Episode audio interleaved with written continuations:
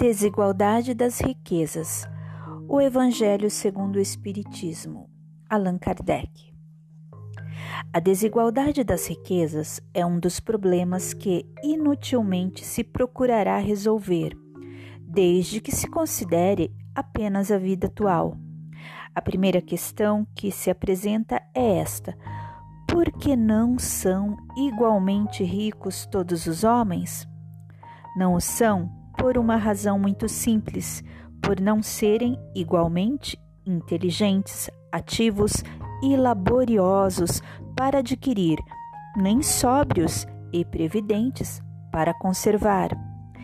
É, aliás, ponto matematicamente demonstrado que a riqueza repartida com igualdade a cada um daria uma parcela mínima e insuficiente que, Supondo efetuada essa repartição, o equilíbrio em pouco tempo estaria desfeito, pela diversidade dos caracteres e das aptidões, que, supondo-a possível e durável, tendo cada um somente com que viver, o resultado seria o aniquilamento de todos os grandes trabalhos que concorrem para o progresso e para o bem-estar da humanidade que, admitido, desse, desse ela a cada um o necessário. Já não haveria o aguilhão que impede os homens às grandes descobertas e aos empreendimentos úteis. Se Deus a concentra em certos pontos, é para que daí se expanda em quantidade suficiente de acordo com as necessidades. Admitido isso, Pergunta-se por que Deus a concede a pessoas incapazes de fazê-la frutificar para o bem de todos. Ainda aí está uma prova da sabedoria da bondade de Deus. Dando-lhe o livre arbítrio, quis ele que o homem chegasse por experiência própria a distinguir o bem do mal e que a prática do primeiro resultasse de seus esforços e de sua bondade e de sua vontade. Não deve o homem ser conduzido fatalmente ao bem nem ao mal, sem o que não mais fora senão instrumento passivo e irresponsável como os animais.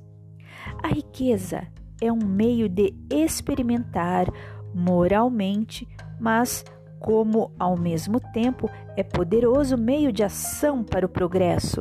Não quer Deus que ela permaneça longo tempo improdutiva, pelo que incessantemente a desloca.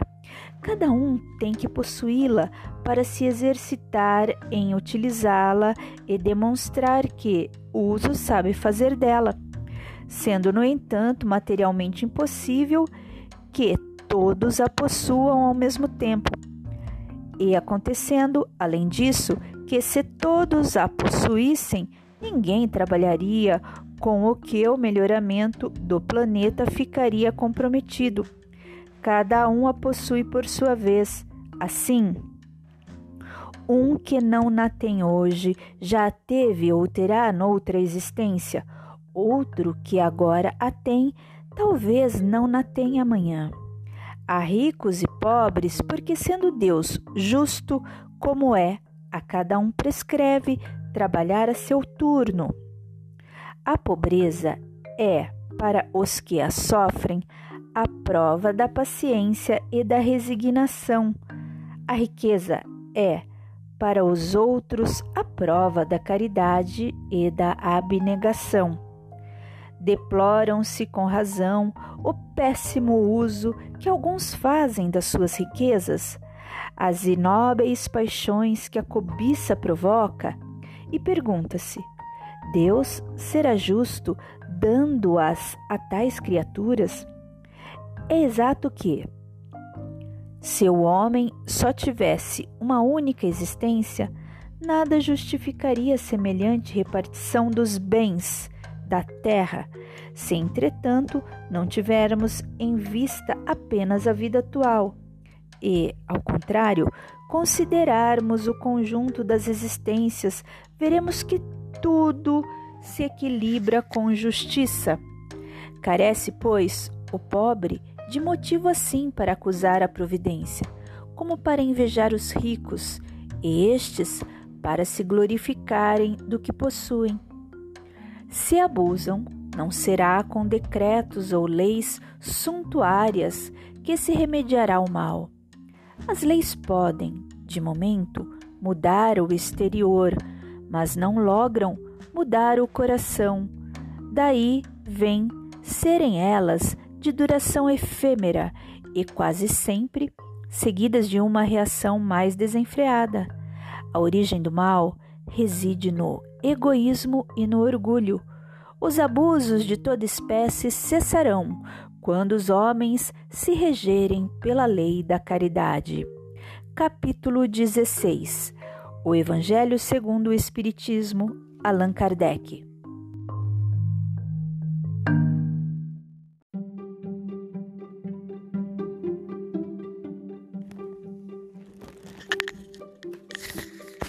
Capítulo 22 Desigualdade das riquezas. Iniciação ao Espiritismo. Livro 1. Terezinha Oliveira. Coleção Estudos e Cursos. Editora Allan Kardec. Vamos falar um pouco da riqueza para então falarmos das desigualdades em torno dela. Como surge a riqueza? Muitos falam de organizações humanas que manipulam os recursos e o dinheiro. Mas falemos daquilo que Deus estabeleceu na Terra. O homem reencarna, nasce aqui neste planeta e este planeta oferece muitos recursos.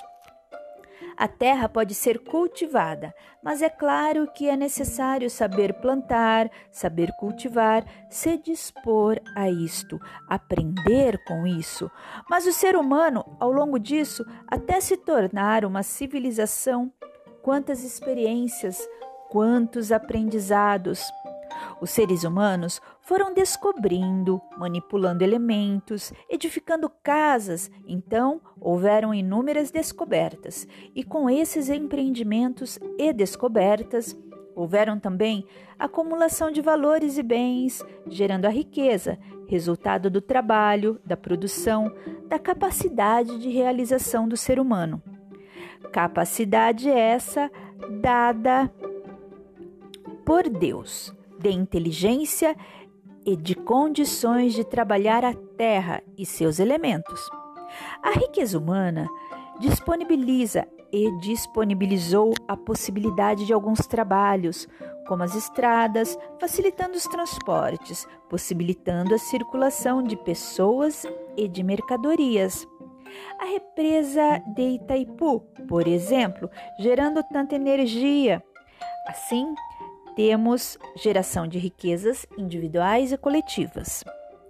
A ciência, por exemplo, como poderá fazer descobertas se não dispuser de substâncias e tempo, pessoas que se dediquem a fazer pesquisas?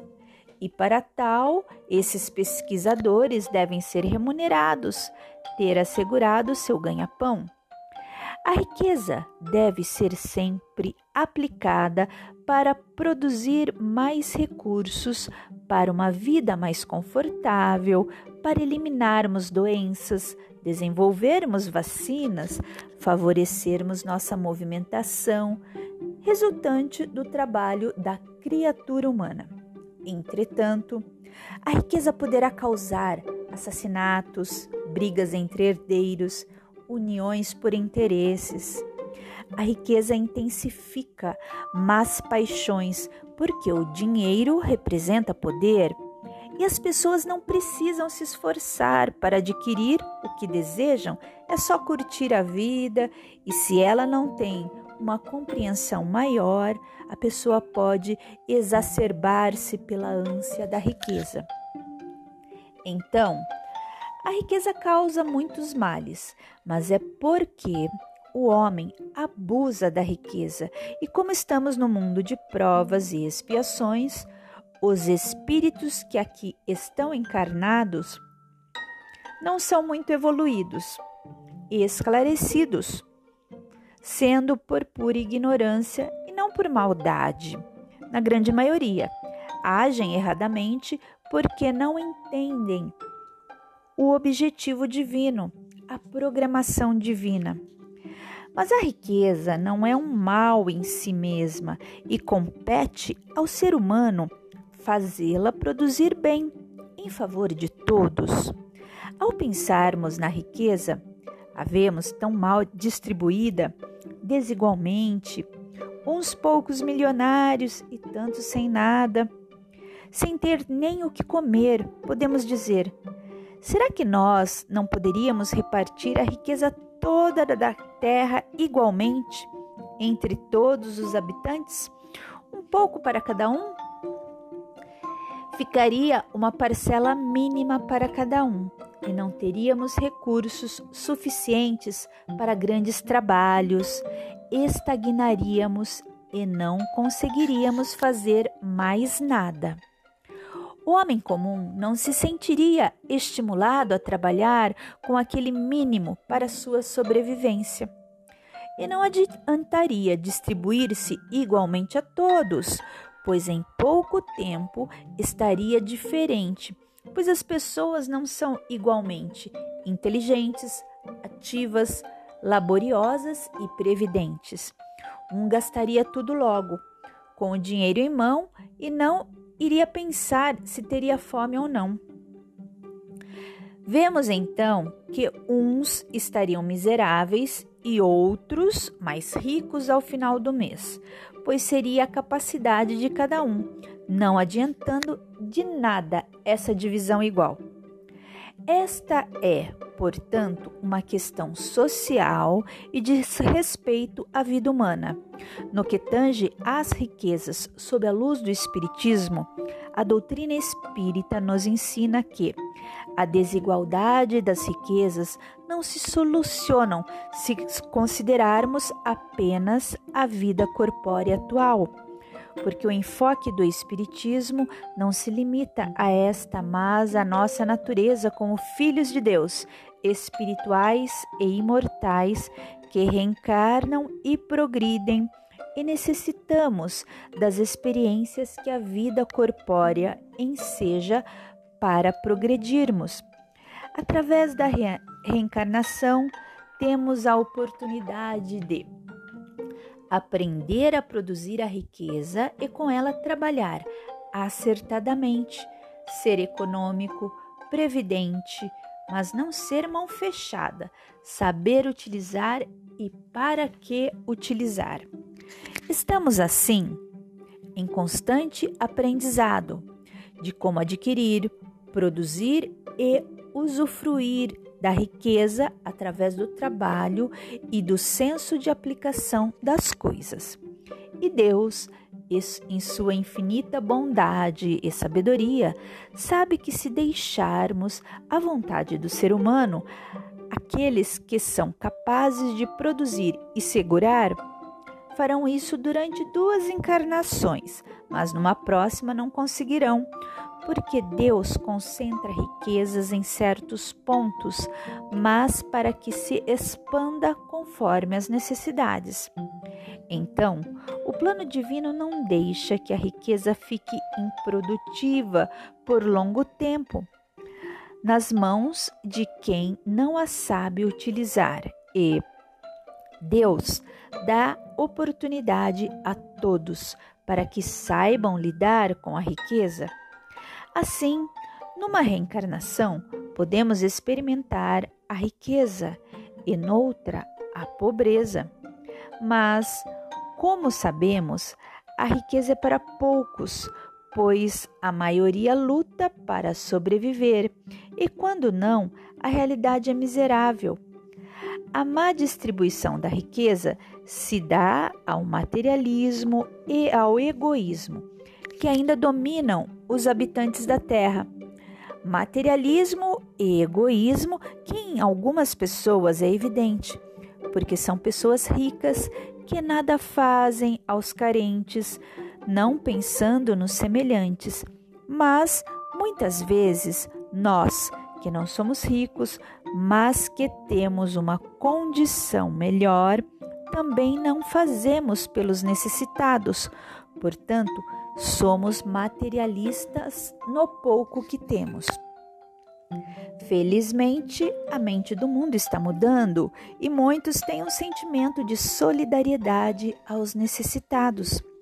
Se a riqueza fosse de fácil aquisição, nos acomodaríamos e não evoluiríamos. Mas há também os que não sabem produzir riquezas ou não querem se esforçar, por isso, às vezes, somos nós quem não temos a disposição e a inteligência que representa, portanto, um esforço e merecimento nosso para podermos progredir.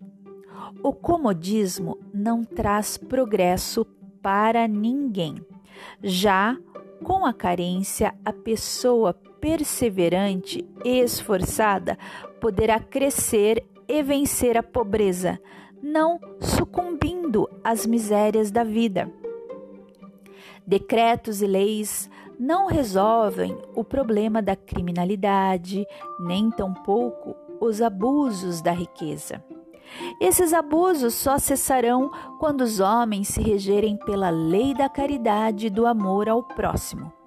As leis apenas controlam, de certa forma, a ação dos ambiciosos e exploradores. Com a evolução da mente humana, intelectual e moralmente, podemos prever que a miséria ou a riqueza excessiva terminarão. Mas isso depende de nós mesmos. Grandes nações muitas vezes se recusam a dividir suas riquezas com países necessitados, mas essa atitude repercute imediatamente. E, ainda que o interesse dessas grandes nações seja por interesse material, entenderão que o abuso da natureza fará com que não possam mais usufruir das riquezas egoisticamente e que devem pensar no bem mundial que refletirá para eles igualmente. Assim, os extremos da miséria e da riqueza excessivas serão corrigidos pela melhor produção e distribuição dos recursos. E nada disso é uma utopia. Trata-se apenas do progresso, que a longo prazo ocorrerá. Mas apesar deste futuro promissor, a verdade é que sempre haverá pessoas com menos aptidões e recursos. Tanto a prova da riqueza quanto a da pobreza são difíceis. Muitas pessoas não têm alcance para entender situações difíceis e se acham no direito de ir para a criminalidade acusando a Deus, blasfemando e justificando seus atos ante a miséria. Já ante a riqueza, igualmente difícil, o perigo para o espírito será o supremo excitante do orgulho, do egoísmo e da vida sensual. Geralmente, quem é rico torna-se orgulhoso, avarento e indiferente às necessidades e sofrimentos do próximo. Jesus aludiu em Mateus capítulo 19, versículos 23 a 24. É mais fácil um camelo pelo fundo de uma agulha do que um rico se salvar. Será que Deus quis dizer que a riqueza pode impedir a evolução do ser humano? Tudo vai depender do uso que fizermos da riqueza e de como nos comportarmos diante da pobreza. Na pobreza, devemos cuidar do pouco que se possui e usar acertadamente. Mas nós não cuidamos nem das 32 pérolas que Deus nos deu, que são nossos dentes.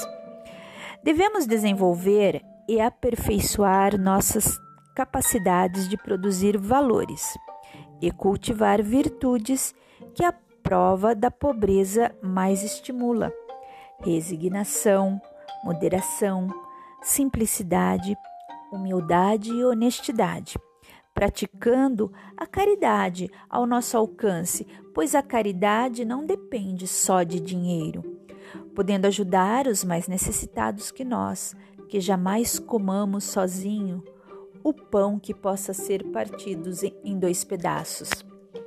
Jamais invejar os ricos e falar mal deles, lembrando que estão sendo duramente testados e que eles merecem compaixão e ajuda se estiverem errando, e apoio e respeito se estiverem acertando.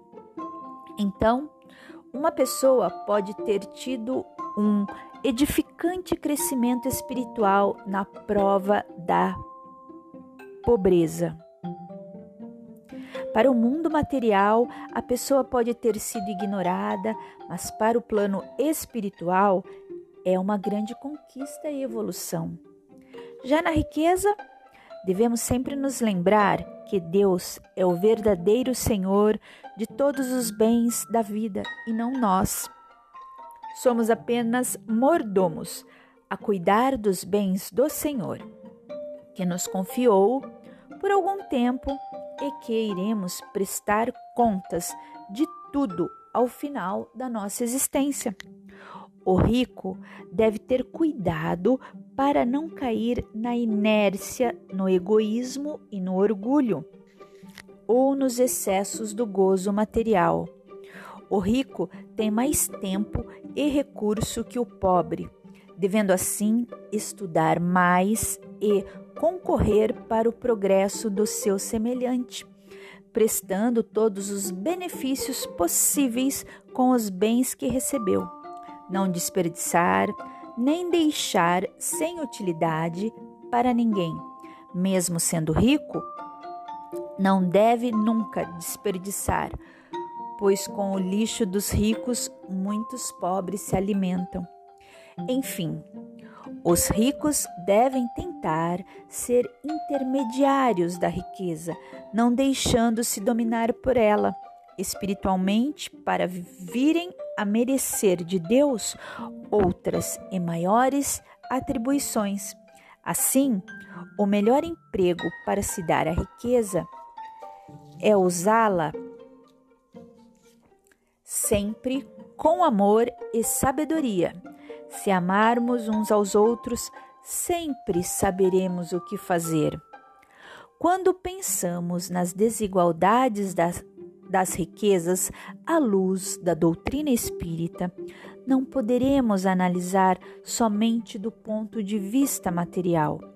Organização da sociedade, sistemas políticos, mas como o ser humano deve agir em prol do próximo aplicando os valores de sua alma fraternalmente para com todos e estando na abundância e na riqueza que não se deixe desviar espiritualmente, lembrando ser apenas um mordomo, aplicando sempre essa riqueza da melhor forma, para quando voltar ao plano espiritual, mostrar os benefícios que fez com os seus talentos recebidos. Em qualquer situação da vida, na pobreza ou na riqueza, que estejamos sempre equilibrados espiritualmente, ligados ao mais alto e que não nos sintamos humilhados ou desprezados por termos pouco materialmente, nem melhores que ninguém por dispormos recursos materiais em abundância, pois somos todos filhos de Deus em diferentes experiências e provações. E que Deus nos abençoe para cada um de nós fazermos o melhor com os talentos que nos foram concedidos.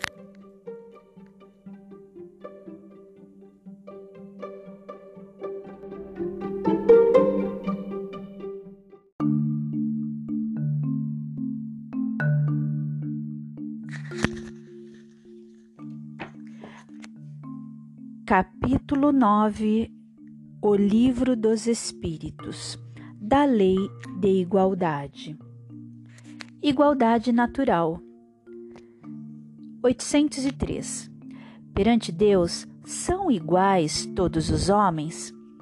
Sim, todos tendem para o mesmo fim.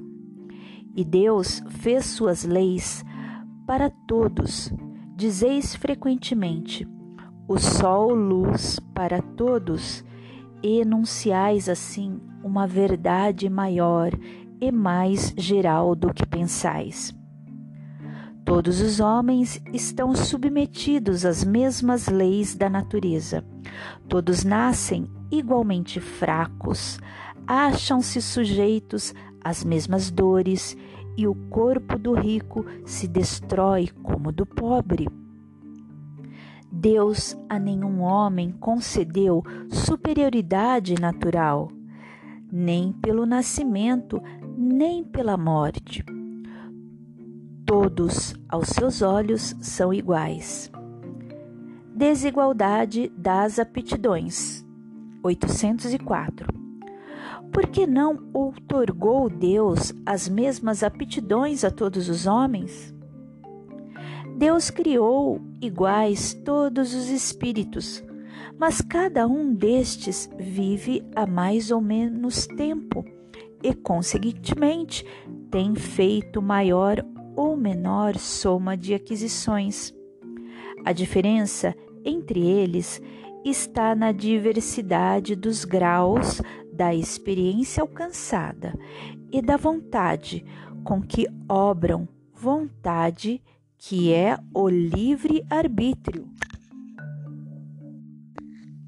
Daí o se aperfeiçoarem uns mais rapidamente do que os outros, o que lhes dá aptidão diversas.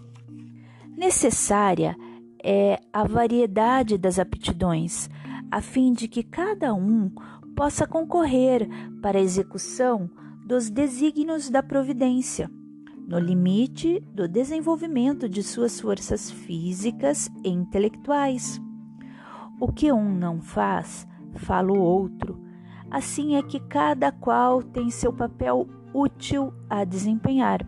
Ademais, sendo solidários entre si todos os mundos, necessário se torna que os habitantes dos mundos superiores, que na sua maioria foram criados antes do vosso, venham habitá-lo para vos dar o exemplo. 805. Passando de um mundo superior a outro inferior, conserva o espírito integralmente as faculdades adquiridas? Sim, já temos dito que o espírito que progrediu não retrocede. Poderá escolher, no estado de espírito livre, um invólucro mais grosseiro ou uma posição mais precária do que as que já teve. Porém, tudo isso para lhe servir de ensinamento e ajudá-lo a progredir. Assim, a diversidade das aptidões entre os homens não deriva da natureza íntima da sua criação, mas do grau de aperfeiçoamento a que tenham chegado os espíritos encarnados neles.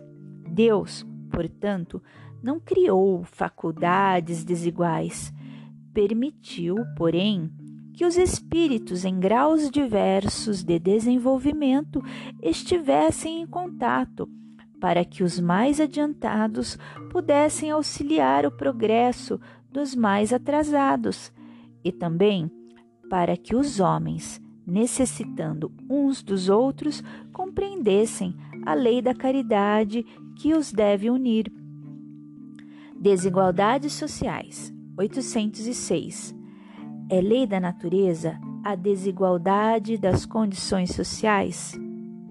Não, é obra do homem e não de Deus. Ah, algum dia essa desigualdade desaparecerá? Eternas somente as leis de Deus o são. Não vês que, dia a dia, ela gradualmente se apaga? Desaparecerá quando o egoísmo e o orgulho orgulho deixarem de predominar. Restará apenas a desigualdade do merecimento. Dia virá em que os membros da grande família dos filhos de Deus deixarão de considerar-se como de sangue, mais ou menos puro.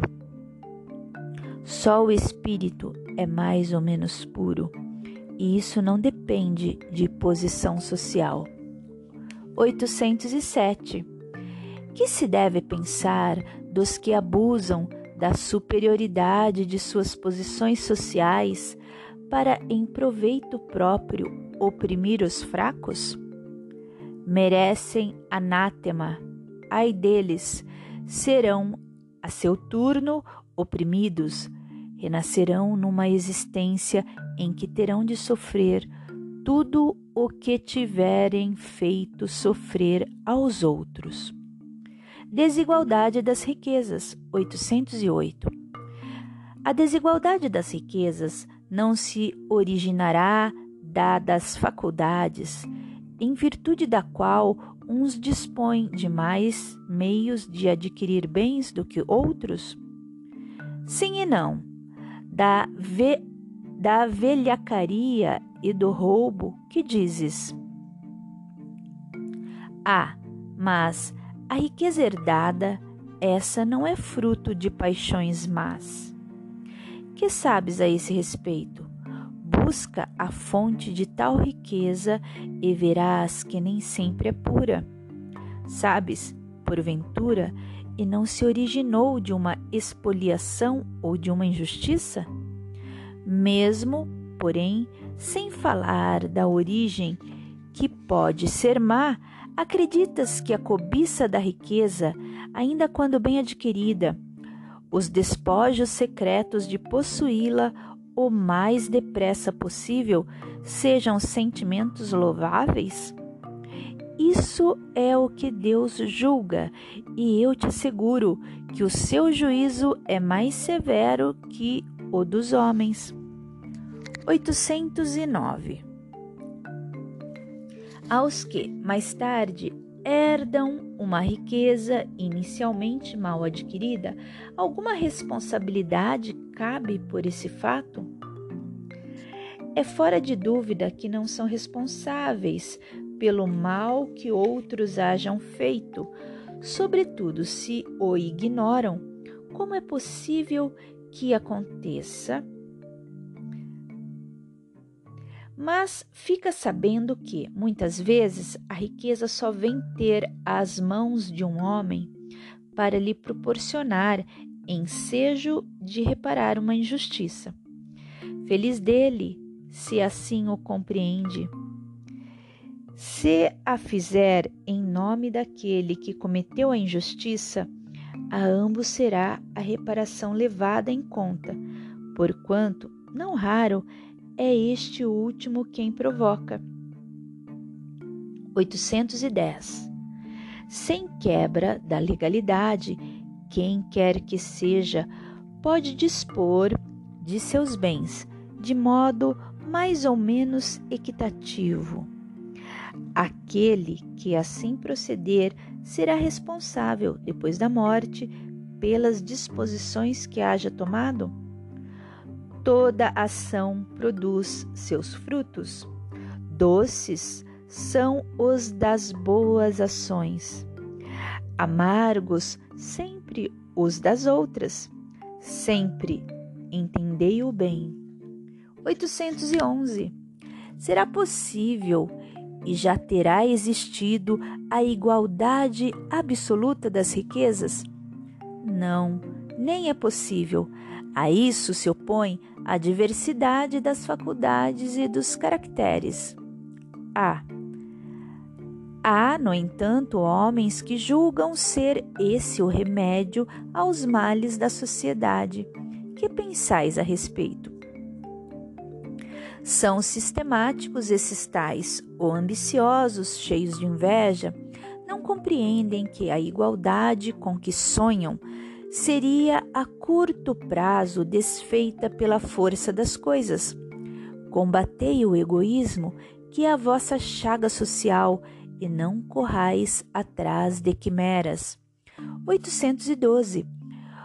Por não ser possível a igualdade das riquezas, o mesmo se dará com o bem-estar?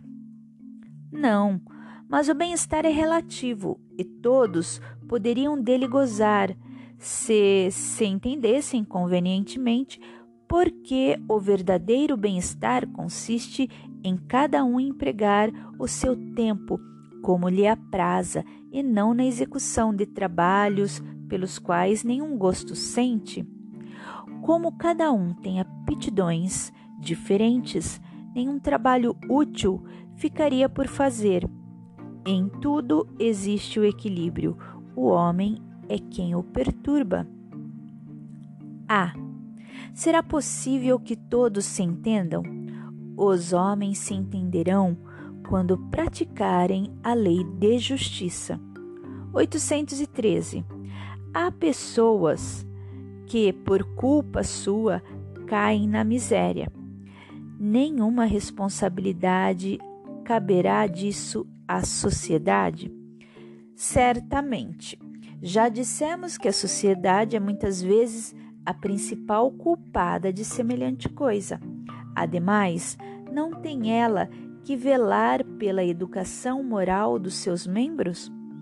Quase sempre é a má educação que lhes falseia o critério, em vez de sufocar-lhes as tendências perniciosas.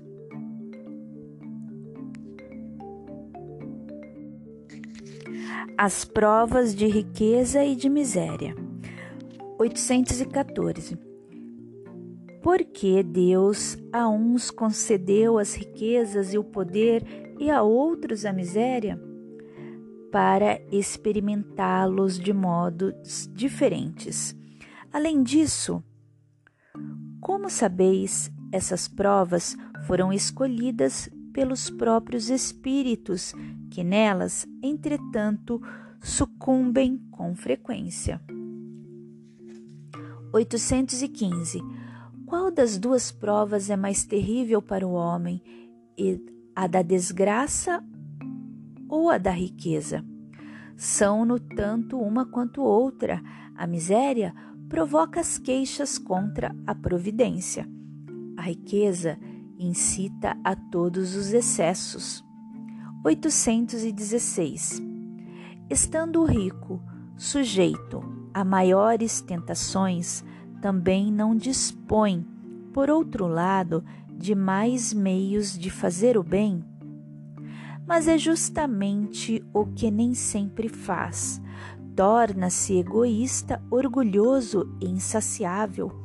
Com a riqueza, suas necessidades aumentam e ele nunca julga possuir o bastante para si unicamente. A alta posição do homem neste mundo e o ter autoridade sobre os seus semelhantes são provas tão grandes e tão escorregadias como a desgraça, porque quanto mais rico e poderoso é ele, tanto mais obrigações tem que cumprir, e tanto mais abundantes são os meios de que dispõe para fazer o bem e o mal. Deus experimenta o pobre pela resignação e o rico pelo emprego que dá aos seus bens e ao seu poder. A riqueza e o poder fazem nascer todas as paixões que nos prendem à matéria e nos afastam da perfeição espiritual.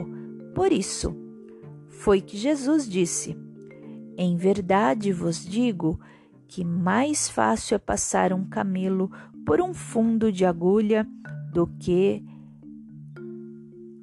entrar um rico no reino dos céus.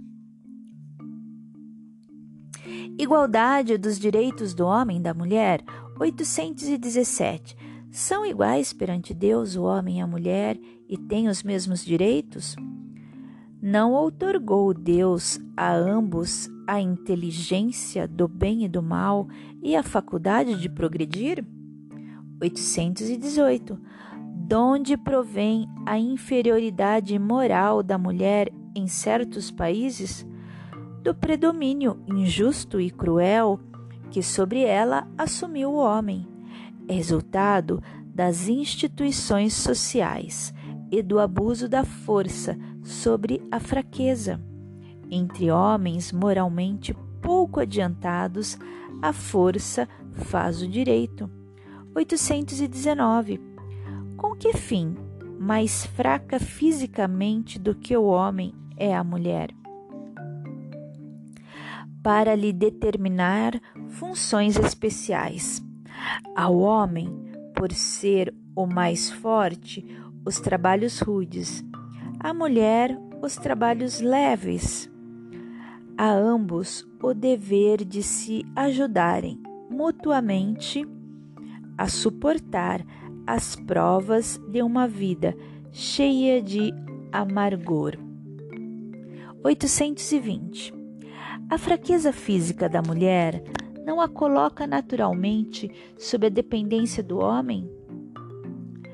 Deus a uns deu a força para protegerem o fraco e não para o escravizarem. Deus apropriou a organização de cada um, de cada ser, as funções que lhe cumpre desempenhar. Tendo dado à mulher menor força física, deu-lhe ao mesmo tempo maior sensibilidade em relação com a delicadeza das funções maternais e com a fraqueza dos seres confiados aos seus cuidados. 821. As funções a que a mulher é destinada pela natureza terão importância tão grande quanto as deferidas ao homem? Sim, maior até. É ela quem lhe dá as primeiras noções da vida. 822. Sendo iguais perante a lei de Deus, devem os homens ser iguais também perante as leis humanas? O primeiro princípio de justiça é este: não façais aos outros o que não quereríeis que vos fizessem. A.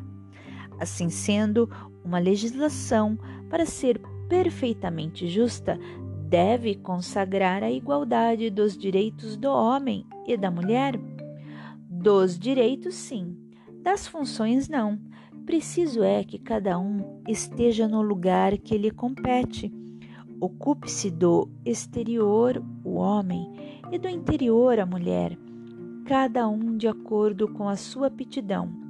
A lei humana para ser equitativa, deve consagrar a igualdade dos direitos do homem e da mulher. Todo privilégio a um ou a outro concedido é contrário à justiça. A emancipação da mulher acompanha o progresso da civilização. Sua escraviza escravização marcha de par com a barbárie.